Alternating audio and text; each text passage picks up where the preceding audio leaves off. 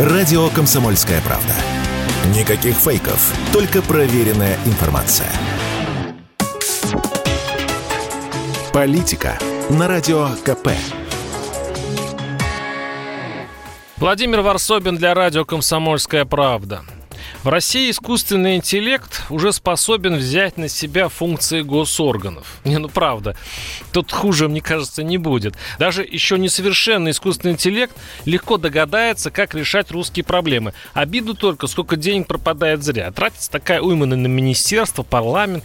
Потому что проблемы в России обычно решаются просто. Что-нибудь надо непременно запретить и отдать для монетизации силовикам. Или, если речь о чем-то глобальном, выпустить красивый циркуляр, объявляющий сообщающий о непременном решении проблемы в будущем. Прекрасную бумагу, например, соорудили полицейские. МВД выступило с инициативой обязать всех иностранных граждан, въезжающих в страну, подписывать специальное соглашение о лояльности. Идея такая.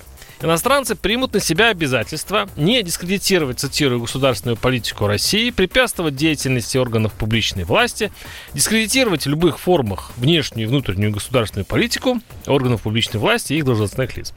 Самое интересное, что иностранец будет обязан не распространять сведения, направленные на умаление представления о браке, как союзе мужчины и женщины, семье, материнстве, отцовстве, детстве, на пропаганду нетрадиционных сексуальных отношений, на искажение исторической правды о подвиге советского народа при защите Отечества. Так как иностранец в своей массе скорее религиозно озабоченный житель Средней Азии, а не какой-нибудь распущенный европеец, то бумага выглядит откровенно пустой. Гастробайтеры, наоборот, за нетрадиционные отношения могут и прирезать. Семья и дети у них в почете, а в историческую правду они, к счастью, из-за большой занятости не погружены. Им бы другую бумагу на подпись. И вот тогда скучный циркуляр превратился бы в яркий полезный манифест. Я бы подумал на другой темы. Как бы получить с иностранцев письменное обязательство уважать культурные, религиозные, национальные обычаи коренного населения и не предпринимать попыток навязать проживающим на территории принимающего государства свои. Именно это вызывает леющие по Руси конфликты, а вовсе не так любимая чиновниками дискредитация власти.